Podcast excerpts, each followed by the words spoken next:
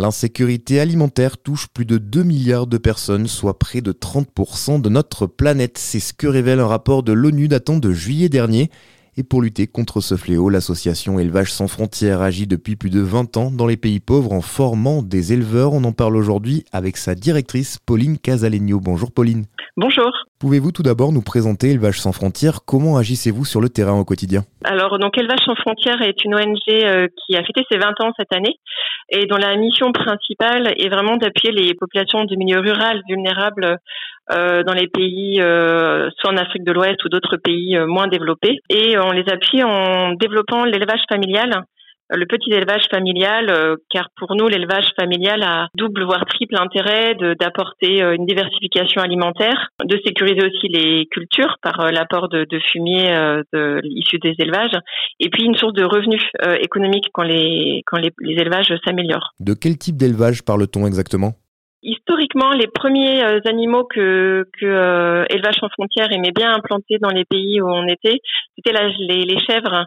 Les chèvres laitières ou les chèvres à viande, puisque euh, euh, le fondateur André de Coster, euh, qui était un ancien éleveur caprin lui-même, aimait à dire que les chèvres c'était la vache du pauvre, puisque c'est un, un animal plus petit, plus rustique, qui a besoin de moins d'alimentation et moins d'eau. Donc nos premiers projets étaient plutôt autour de, l'élevage caprin et ça s'est largement diversifié au cours des années. Aujourd'hui, on est plutôt sur de l'élevage, donc on, on conserve l'élevage caprin dans plusieurs projets, l'élevage bovin bien sûr, euh, les autres, ce qu'on appelle petits ruminants, donc euh, moutons aussi en plus des chèvres, et puis de la volaille, parce que les volailles aussi c'est assez euh, facile à implanter comme comme élevage. Et on a eu quelquefois des élevages plus originaux, comme des escargots, de l'agouti, etc., mais qu'on n'a plus pour l'instant, mais qu'on pourra peut-être développer euh, en fonction des besoins des, des, territoires où on intervient. Alors comment ça se passe concrètement sur le terrain? Vous vous rendez sur place, c'est ça, pour former les éleveurs? On a une, euh, une ligne commune dans tous nos projets, c'est qu'on travaille toujours avec une association locale, c'est-à-dire que c'est pas l'équipe d'élevage sans frontières qui fait les formations en direct,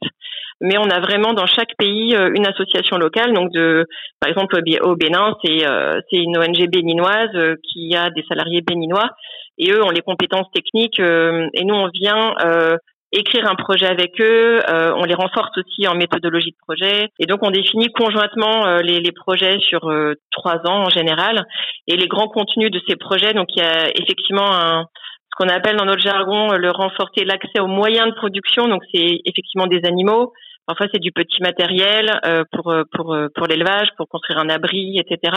Et puis beaucoup de formations, parce qu'effectivement, les formations c'est un volet très important et très structurant. Et puis un troisième axe qui est, on essaie aussi de les organiser entre eux, entre entre éleveurs, euh, puisqu'à plusieurs, on est plus fort euh, pour négocier, par exemple, les prix de vente, etc. Donc, il y a toute cette dimension aussi de structuration euh, collective hein, des, des, éleveuses et des éleveurs qu'on accompagne. Voilà, c'est donc du long terme, hein, une action sur la durée. C'est ce qui la différencie d'ailleurs de ce que peuvent faire d'autres ONG qui vont apporter directement de la nourriture, par exemple. Oui, bien sûr. Effectivement, là, c'est important de, de, bien différencier l'action d'urgence, qui est parfois nécessaire. Hein. Les ONG spécialistes de l'urgence font de la distribution alimentaire.